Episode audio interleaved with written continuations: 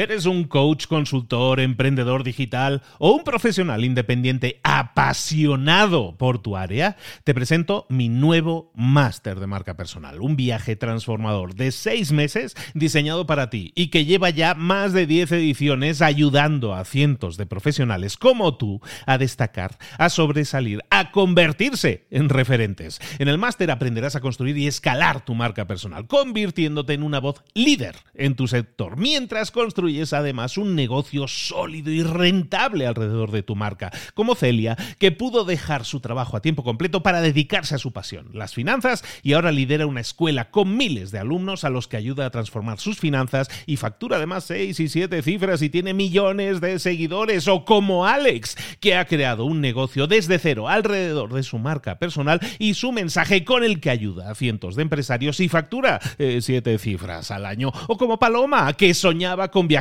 por el mundo y que ahora vive como nómada digital con cientos de miles de seguidores y más de 17.000 alumnos. Gracias al máster, su sueño pasó de ser una idea a una realidad rentable y reconocida.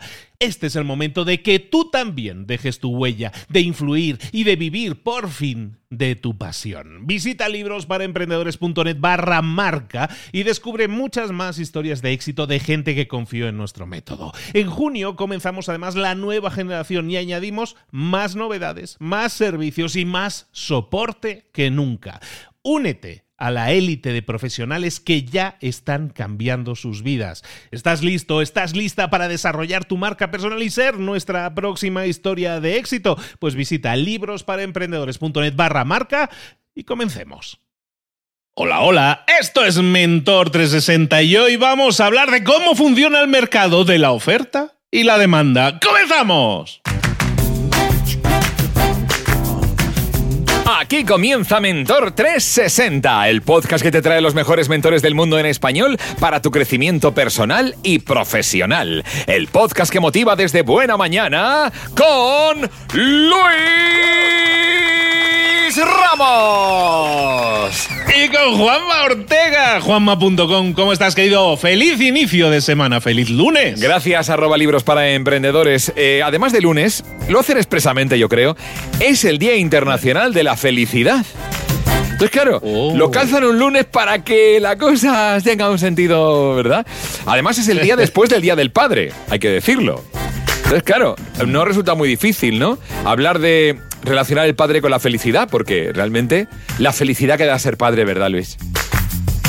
La felicidad que da ser padre en España, ¿eh? porque es el día des- padre- del padre en España, pero en otros países es diferente. En México es, el tercer domingo de junio. Por eso te digo, cambia, cambia. ¿no? Por eso te digo, yo, como soy de España, pero vivo en México, tengo ese doble calendario también en la mente. Feliz Día del Padre, retrasado a los que están escuchándonos desde España. Y por qué no decirlo, a todos los padres, da igual que sean de España o de otras partes. Que me olvidaba de esta faceta universal que tenemos con este podcast, desde, desde luego, ¿eh? Y marcianos que tienen que tener también sus padres y sus madres y sus cosas.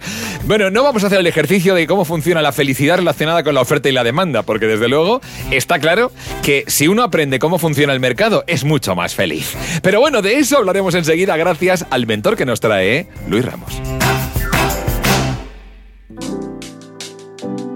Pues efectivamente, para solucionar las dudas siempre tenemos a los mentores. Hoy vamos a hablar, como decíamos, de cómo funciona el mercado. A ver, no el mercado donde tú vas a comprar, aunque pudiera ser que haya relación con eso, pero cómo funciona el mercado financiero, cómo funciona el dinero, cómo funcionan las cosas en nuestro mundo. Y esto que es un tema que ya te suena de por sí a economía, pues sí, es de economía. Y vamos a hablar de economía. Y si hablamos de economía, pues tenemos que hablar con una economista. Y vuelve a estar aquí con nosotros. Y fue un éxito porque hemos recibido muchos comentarios de gente que, oye, qué bien lo explica, qué fácil. Eh, eh, esa es la idea, esa es la idea, que podamos entenderlo todo, que con palabras llanas podamos entender muchas veces sistemas complejos, como puede ser el de la economía. Hoy vamos a hablar de economía con ella, economista, comunicadora, divulgadora, creadora o co-creadora del podcast. Así funciona, así funciona esto con nuestro querido Juan Lucas. Y está aquí de nuevo con nosotros Ana Comellas. Ana, ¿cómo estás, querida? Jolín, yo qué sé, con esta presentación de maravilla, es que lo, lo deja siempre muy fácil. ya sé, cuando me pagáis bien, se cuando, nota. Cuando, se nota, se llega a notar. Bueno, oye, hablando de pagar, ¿no? que vamos a estar hablando un poco de esto, ¿no? De cómo funciona el mercado, que es la propuesta del tema que nos traes para hoy.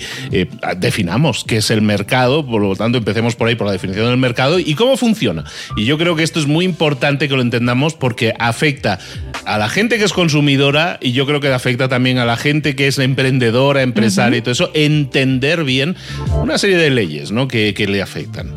Pues mira, además esta es muy conocida, ¿no? La utilizamos también en nuestro lenguaje común. Esto es por la ley de la oferta y la demanda. Venga, pues vamos a ver si entendemos esa ley. Porque al final un mercado es un sitio donde se encuentran compradores y vendedores. Gente que quiere un bien o un servicio, ¿vale? Aunque esté hablando de bienes, al final es lo mismo un servicio. Eh, gente que quiere conseguir un bien y gente que ofrece ese bien, ¿vale? Y, y en el mercado lo que va a hacer es digamos, eh, resolver la ecuación que nos dice qué cantidad de ese bien se va a vender y a qué precio. ¿Vale? Entonces, eh, vamos a ver cómo se comporta por un lado la demanda, las personas que quieren ese bien, y por otro lado, cómo se comporta la oferta, las personas que ofrecen ese bien. Cuando juntamos ambas, pues vamos a ver qué es donde se va a fijar ese precio y esa cantidad vendidas.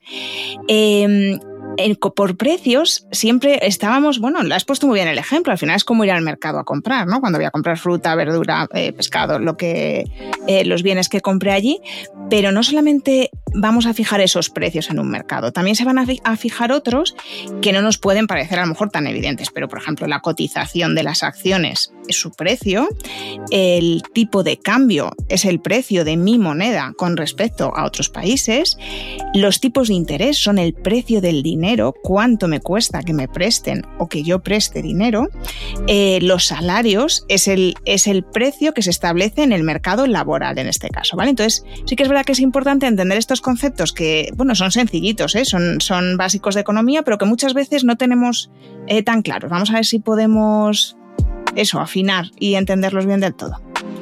Pues tú dinos entonces, ¿por dónde empezamos? ¿Por las definiciones de demanda, de oferta? ¿Cómo sería la mejor forma de entenderlo? Vamos a empezar por la curva de demanda, que yo creo que es la que más nos toca porque seamos empresa o seamos consumidor, siempre somos consumidor. Dime un bien, uno que, que más rabia te dé, que no sea muy difícil. ah, no, eh, pues hablando, como hablamos de ir al súper o al mercado Venga. antes, el, eh, naranjas. Muy bien, ese además nos encantan, así funciona esto porque da mucho jugo, eh, ya lo veremos. vale, pues literal. Literal.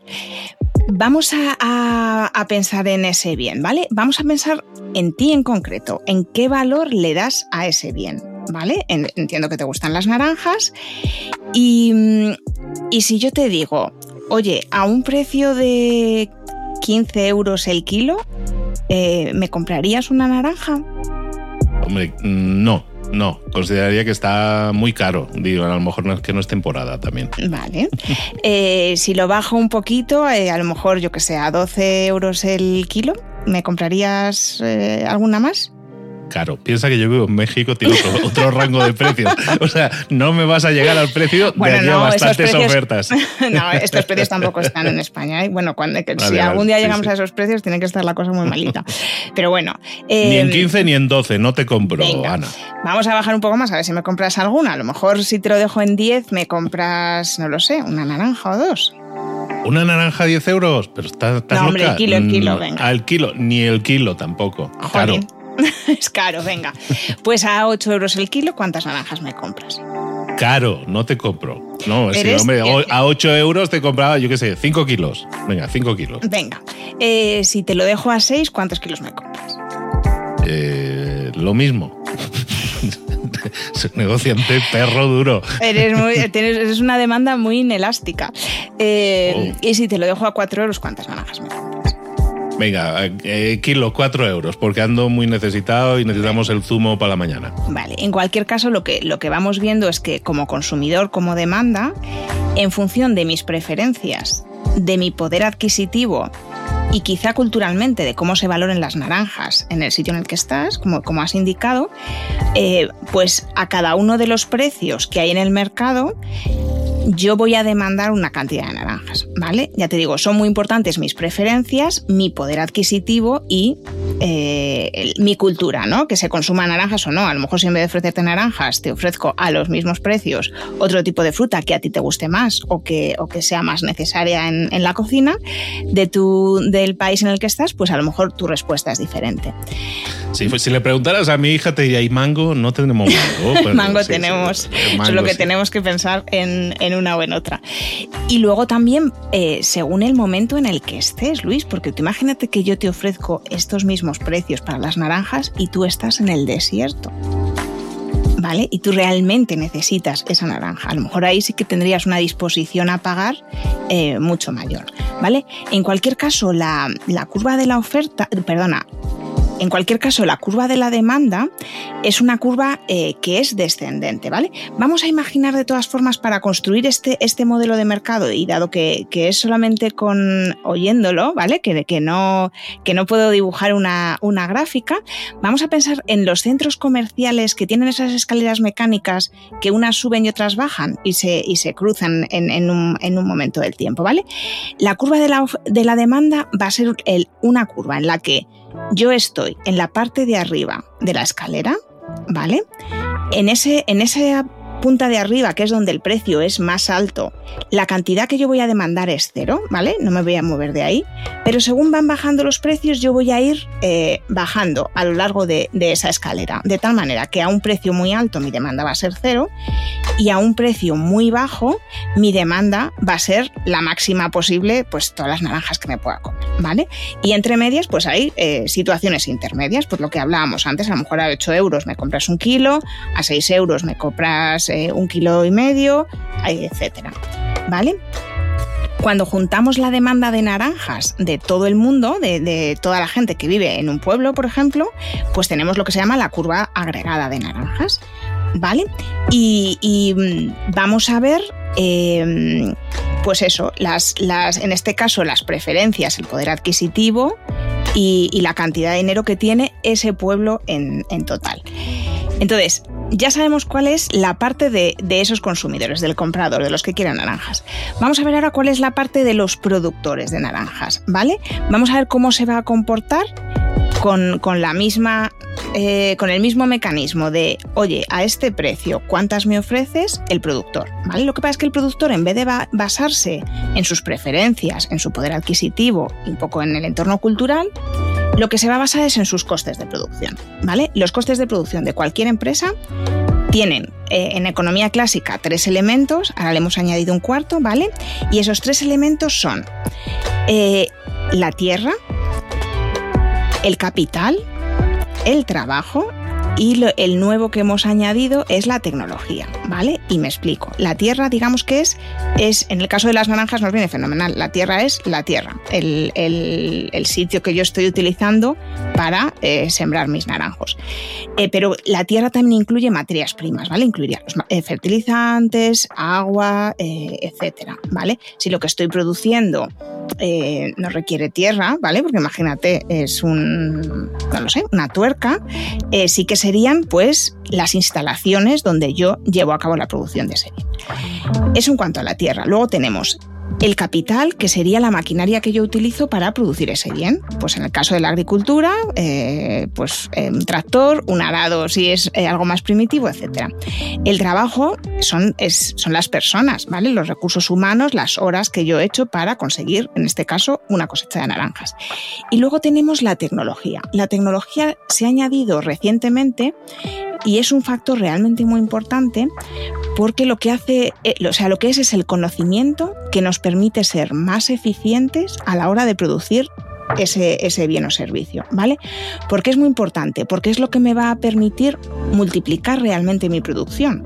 Me va a permitir ser más productivo. Si yo tengo una tecnología en la que en vez de eh, sembrar eh, o hacer crecer un naranjo, esto es un poco traído de aquella manera, pero bueno, si en vez de crecer, hacer crecer un naranjo por temporada, yo puedo conseguir dos cosechas por temporada, pues estoy eh, digamos, con más o menos el mismo esfuerzo, con la misma tierra y, las mismas instalaciones, estoy consiguiendo el doble de producción. ¿vale? Ya te digo que el ejemplo yo creo que se entiende, pero, pero no creo que un productor de naranjas le pareciese, le pareciese lo mejor. Entonces, ¿qué es lo que va a hacer el productor? En función del coste de todos esos, de sus factores de producción, más un margen, va a fijar el precio al que está dispuesto a vender un producto, ¿vale?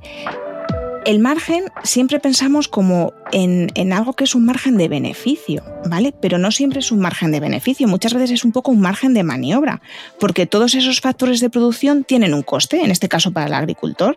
Si yo tengo que arrendar la tierra, si yo tengo que comprar una maquinaria, si yo tengo que contratar una serie de personas, eso va a tener eh, un coste para mí.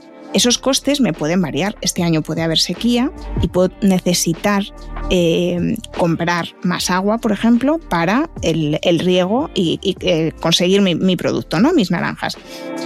Entonces, eh, ese margen también le va a permitir al productor jugar un poco y tener más o menos margen de beneficio sin tener que modificar el precio al que le ofrece las naranjas al mercado. ¿Vale? Entonces, eh, aquí, ¿qué es, eh, ¿qué es lo que tenemos? Pues si, volvemos a, esas escaleras del centro comercial, ¿vale? Eh, los productores de naranjas van a estar en el otro lado, en la escalera que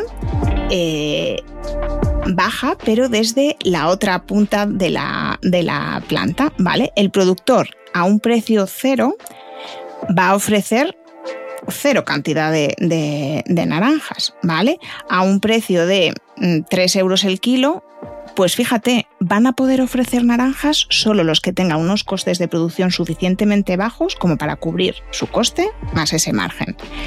A, un precio más elevado va a haber más productores capaces de poner sus naranjas en el mercado y conseguir eh, una rentabilidad con ellas. Y al máximo precio, al que, al que tú has dicho, no sé con qué he empezado antes, a los 12 euros el kilo que tú me has dicho. me, querías pegar una clavada de 15 euros. y no, 15 pues euros no. Pues a ese precio, fíjate, habrá un montón de productores dispuestos a vender sus naranjas. ¿Vale? Entonces, ¿cuál va a ser el precio que, mm, de mercado de esas naranjas? Cuando yo vaya al mercado a comprarlas, ¿cuál va a ser el que me voy a encontrar? Pues en el punto en el que se juntan esas dos escaleras mecánicas, la que sube y la que, y la que baja. ¿Vale? Ese precio al que hay eh, tantos consumidores dispuestos a pagar un, número de... Mm, eh, a pagar un precio por una cantidad de naranjas que hay la misma cantidad de productores dispuestos a ofrecer esa misma cantidad de naranjas a ese precio.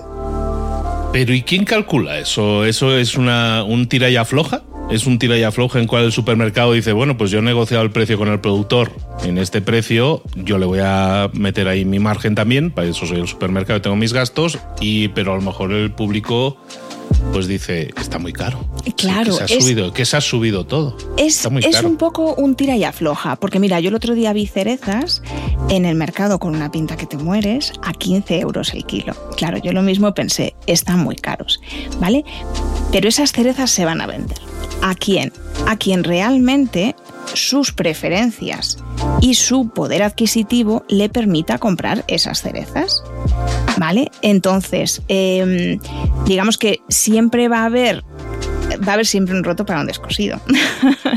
siempre va a haber, para cada precio, hay una demanda que es pequeña y hay una oferta que va a ser muy grande, ¿vale? Va a haber lo que se llama un exceso de oferta, ¿vale? Si el precio está por encima del precio de mercado, por encima del precio en el que todos de manera conjunta estamos dispuestos a comprar eh, esas cerezas o, esas naranjas, cuando el precio está por encima de ese precio de equilibrio, lo que va a ocurrir es que hay un exceso de oferta. Hay más productores dispuestos a vender a ese precio que consumidores dispuestos a comprar.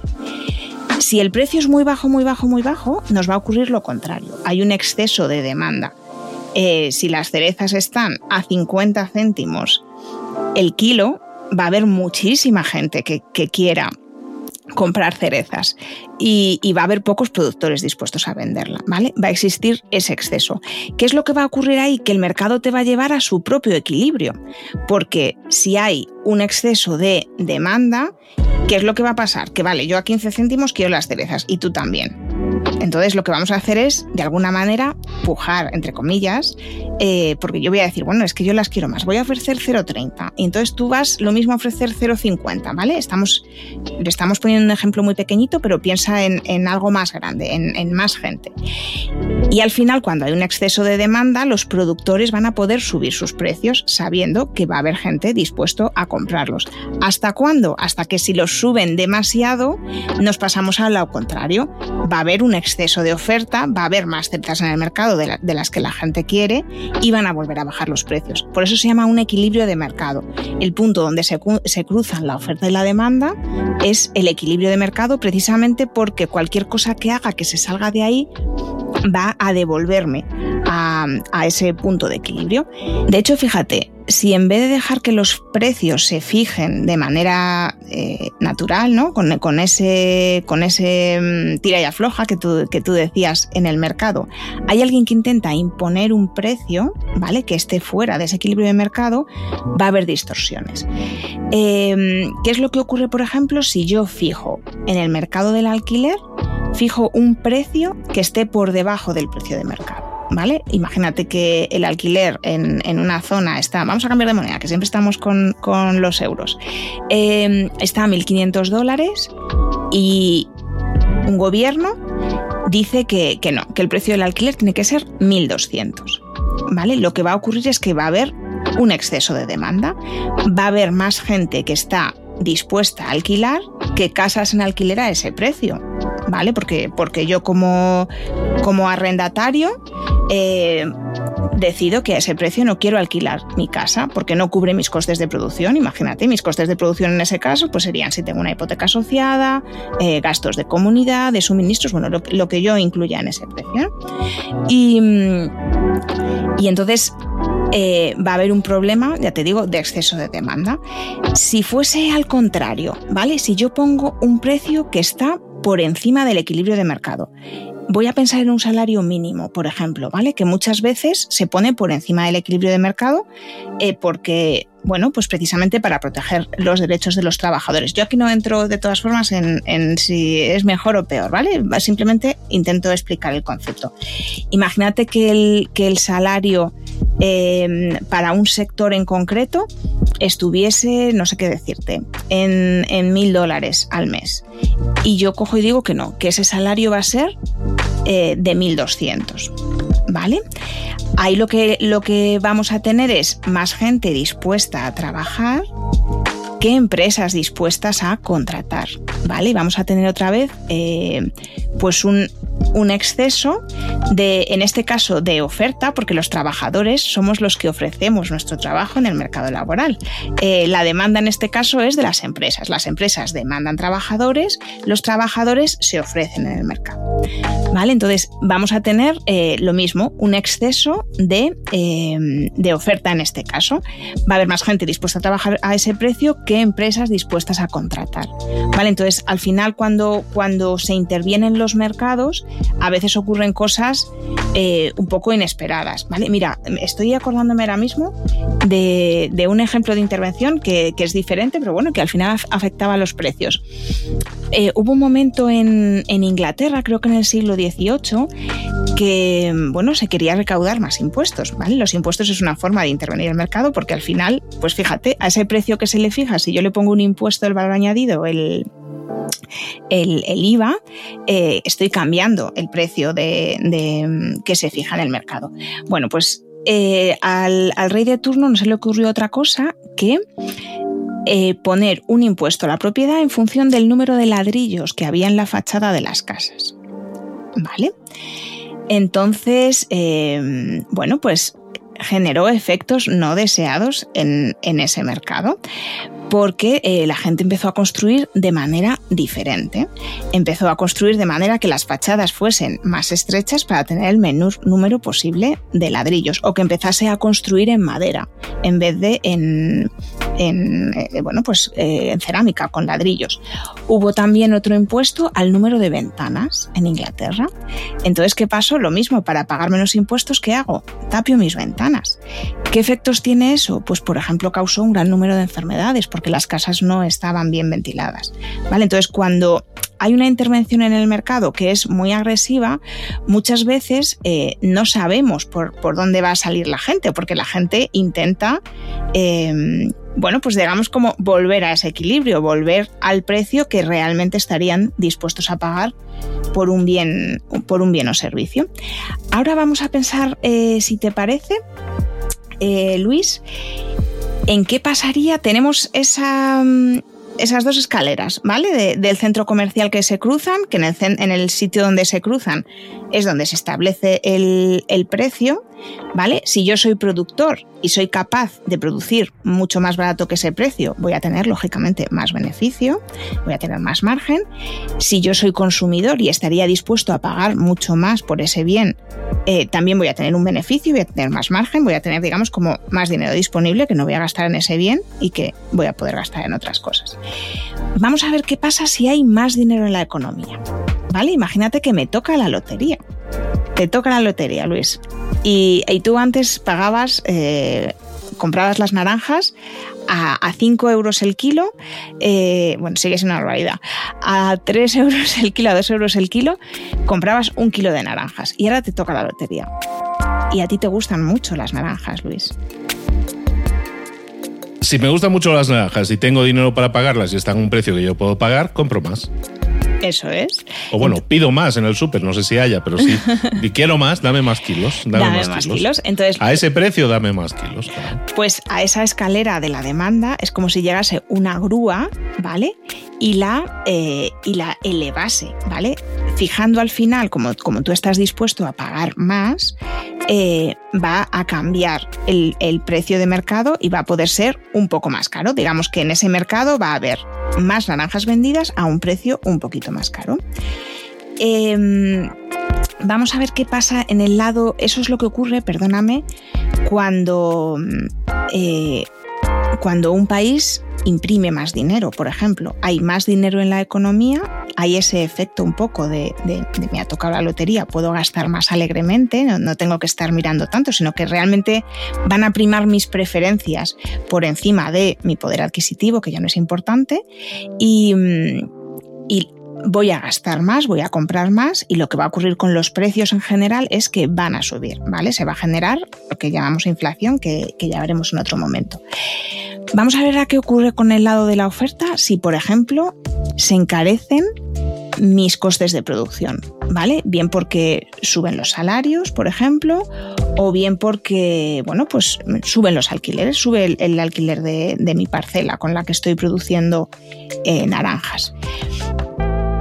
Ahí la que se va a mover no va a ser la curva de, demanda, sino que se va a mover la curva de oferta, ¿vale? Para cada uno de los precios va a haber menos productores dispuestos a, ofrecer sus bienes al mercado, porque el coste es mucho más caro y lo que decíamos es que a menos que yo encuentre una tecnología que me permita compensar esa subida de los costes de producción, ¿vale? Que estas cosas también ocurren. Muchas veces en economía necesitamos que ocurran eh, cosas que, bueno, no parecen muy beneficiosas precisamente para que haya eh, movimientos, desarrollos tecnológicos.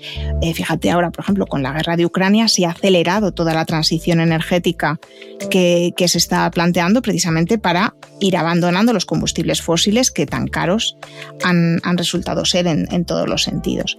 Entonces, em, bueno, pues, pues va a ocurrir que la curva de oferta se va a mover, se va a, encoger, va a ser un poco más, eh, más comedida, por así decirlo, y, a cada uno de los precios pues va a haber menos em, productores capaces de ofrecer su producto, ¿vale? Al revés, si de repente hay un gran desarrollo tecnológico y eh, pues ya no necesito, bueno, un ejemplo clásico, ¿no? Yo ya no necesito personas que estén apretando tornillos, eh, pues necesito contratar eh, menos personas, voy a abaratar mis costes de producción y voy a poder ofrecer mis productos más baratos o al mismo precio, voy a poder tener más beneficio, ¿vale? Ahora, por ejemplo, bueno, ahora ya no es apretar tornillos, ahora es la inteligencia artificial, ¿no? La que, la que permite muchas veces, pues, abaratar costes en, otro sitio porque tengo una máquina, eh, una,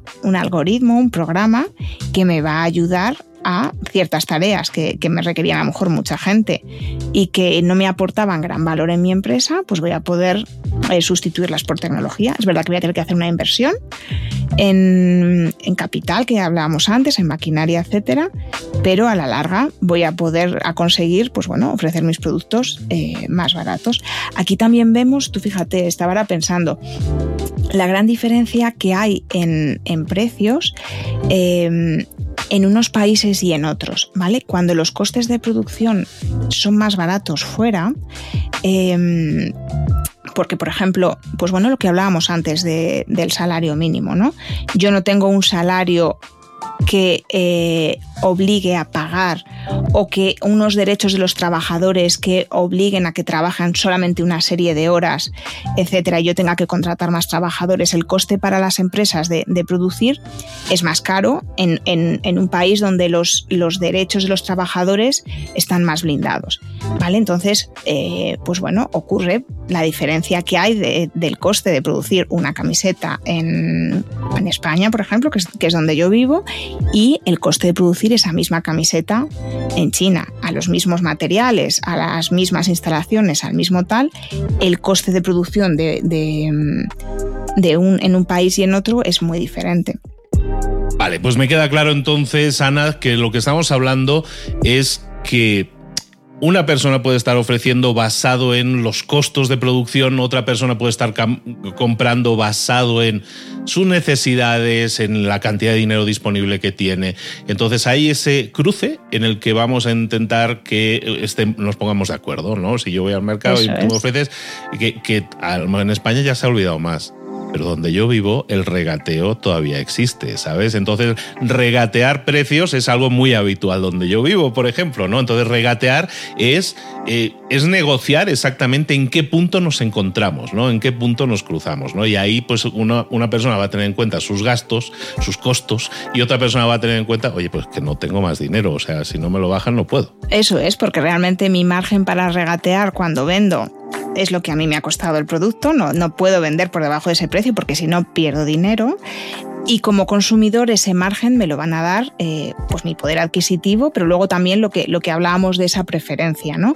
Piensa también que las familias en, en su cesta de la compra no todos dedicamos la misma cantidad de dinero a ocio, eh, ocio, me refiero a viajes, salir a tomar una caña, eh, a, a, vacaciones, por ejemplo, a la educación de, los hijos, a la alimentación, a la casa. Hay gente que prefiere vivir en una casa muy grande y, luego moderar el resto de sus gastos.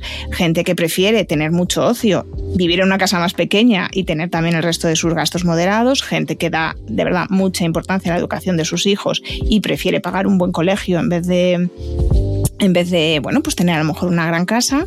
Y, bueno, al final todo eso son decisiones que tomamos en el día a día en función también de los precios que nos ofrece el mercado. Sí, al final tú tienes tus prioridades personales, tus finanzas personales las pones de acuerdo a tus prioridades y luego pues al final juegas con esa, con esa oferta. Fíjate que aquí en México, donde yo vivo, una frase que te tienes que aprender cuando tú vengas a México es cuando tú vayas a cuando tú vayas a comprar algo eh, y te digan un precio, tú tienes que decirle ¿y, cuánto es lo menos? ¿Cuánto es lo menos? ¿Cuánto es lo menos? Esa es como frase, esa te la tienes que tatuar. O sea, cualquier persona que a México, eh, pero vamos, del cariño, ¿eh? ¿Y cuánto es lo menos? Siempre tienes que estar ahí negociándole hacia abajo. Pues fíjate, los precios, uno, de sus, uno de sus papeles en la economía es dar una indicación. ¿Vale? Es eh, cuando los precios se, forman de, manera transparente, ¿vale? Un poco como, hemos contado, eh, nos dan una indicación del valor de ese bien en ese mercado. Yo estuve hace muchos años en Tailandia y todo se regateaba también, absolutamente todo. Entonces, em, supongo que esto es un poco cultural, ¿no? A mí esa sensación de no saber si he comprado caro o barato, o sea, yo aquí si compro a 15 euros las cerezas, sé que están caras, porque más o menos tienes una referencia, ¿no? De de un precio. Sin embargo, allí en Tailandia, o sea, yo recuerdo luego eh, llegar al hotel y, y, con los otros turistas era como ver a cuánto había conseguido cada uno qué cosa, ¿no? Para, eh, para poder. Y se te quedaba la cara de tonto, ¿no? que llegas contento. Me acabo de comprar una máscara tribal, mira, me ha salido baratísima. Y veías que el otro se había comprado la máscara tribal y había pagado tres veces menos que tú. Y digo, vaya, por Dios, Eso me es, voy a eso guardar. es. Entonces yo creo que, que en los países occidentales hay, hombre, lógicamente hay un margen de precios. Tú no compras las cerezas al mismo precio en un supermercado que en el de enfrente, ¿vale? Sí que es verdad que hay, lo que decimos ahí, cada, eh, cada supermercado, cada productor va a ofrecer eh, esos bienes, esas naranjas, esas cerezas, en función del precio que también eh, le, le, hayan costado a ellos, ¿no? Y si tiene un sistema estupendo de, de distribución, pues puede bajar sus precios porque, porque con la tecnología, con, con la maquinaria, ha conseguido también bajar sus Claro. costes. Sí, Pero la es- tecnología lo podemos ver a nivel logístico también, toda esa parte logística de entregar antes de tiempo y todo eso. Entonces, eso Al final, ayuda, tecnología es conocimiento. O sea, la Sí. tecnología es, es muy humana y, y va desde el que inventó el, el primer arado o la rueda o, o talló una piedra para, para conseguir eh, pues crear un bien, ¿no? Eh, una prenda de vestir, hasta, hasta la inteligencia artificial hoy en día. O sea que eso también es economía. Pues eso también es economía y es lo que estamos viendo siempre con Ana Comellas aquí en el 360. Ana, economista, te esperamos por aquí muy pronto para que nos sigas explicando, nos sigas desvelando, decodificando esos conceptos que muchas veces decimos, ¿no? Como decíamos, esto es la ley de la oferta y la demanda, ¿no? La ley de la oferta y la demanda tiene su chiste también. Bueno, Ana, ¿dónde te podemos localizar y saber más de ti? Pues mira, me podéis localizar en Twitter en arroba comellasana y en LinkedIn, que es mi red social favorita, pues con mi nombre y apellidos, Ana Comellas Díaz. Y luego en el podcast, así funciona esto, claro, para que donde seguimos explicando con Juan Ramón Lucas más cositas de economía. Totalmente. Bueno, pues te esperamos por aquí, Ana, muy pronto y seguiremos hablando, como siempre, de economía fácil, de economía comprensible, gracias a ti. Un abrazo grande, nos vemos. Otro abrazo, chao. Muchísimas gracias, Luis Ramos, por esa entrevista, por ese momento de nuestra mentora Ana Comellas que hablaba de la oferta y la demanda y cómo funciona el mercado. Claro, está muy bien lo que ha hecho Ana, que es definir cosas. Vamos a ver, un momento, un momento. Definición. Mercado, el lugar donde se encuentran compradores y vendedores. Hasta aquí, muy vale, lo sabemos, pero, pero está bien profundizar un poco. ¿Qué he aprendido hoy? A ver, la oferta y la demanda determinan lo que es el precio y además la cantidad también influye en esto. ¿La demanda en qué se basa? En las preferencias y en el poder adquisitivo de los consumidores. Entonces, claro, la oferta en qué se basa también en los costos de producción, que incluyen, pues eso, el capital, el trabajo, la tierra, la tecnología, todo lo necesario. ¿Qué pasa? Que hay un equilibrio constante, que a veces se desequilibra, pero hay un equilibrio en, lo que es el equilibrio de mercado. Donde la oferta y la demanda ahí se encuentran, ahí. Ese es el equilibrio de mercado. Y claro, las intervenciones en el mercado, como estamos viendo que está ocurriendo en algunos países, como en Francia, para la hora de ir a comprar, pues causan distorsiones, cambios en la oferta, en la demanda. Y claro, con toda la tecnología que tenemos, con todo el conocimiento que hay, se pueden abaratar los costes de producción, reducir los precios en el mercado. Esto está muy bien, es un buen uso de la tecnología. Y los precios en el mercado te dan una indicación del valor de un bien y afectan a las decisiones de la compra. La tecnología en todo esto es la clave. Así conseguimos reducir los costes de producción y la variación de los precios en el mercado. Desde luego esto puede parecer muy complejo, pero escuchando a Ana Comellas uno lo ve súper fácil, ¿verdad Luis? Hay, que saber explicar las cosas, sobre todo ella que es economista, pero tiene esa parte tan didáctica que nos lo hace entender de forma muy sencilla, con palabras muy sencillas, y que veamos toda esa interrelación que existe, ¿no? Todos esos, juegos variables que hay entre, oye, es que ahora hay más, más demanda, ahora hay más oferta, y eso afecta finalmente a los precios. Entonces, claro, vemos, oye, ¿por qué la leche se ha subido? ¿Por qué la leche tal? ¿O por qué el precio va variando? Pues vemos que hay unas cosas que impactan en el precio que a lo mejor no éramos conscientes. Claro, vamos al súper y lo vemos, digamos, pues yo lo veo siempre en el mismo sitio. Bueno, pero es que hay toda una serie de juegos por detrás que tienen que ver con eso, con la oferta, con la demanda, y eso afecta al precio que estamos finalmente pagando, está clarísimo. Bueno, yo te voy a pedir nada más que tiempo ahora, en esta ley de la oferta y la demanda, para escuchar música que todavía no conoces. Una buena oferta, ¿no? Aquí en esto de música que todavía no conoces nos encanta ponerte canciones que te gusten. You Love That. Esto lo amas, te gusta. You Love That. Soleil. Ya verás qué sonido más especial.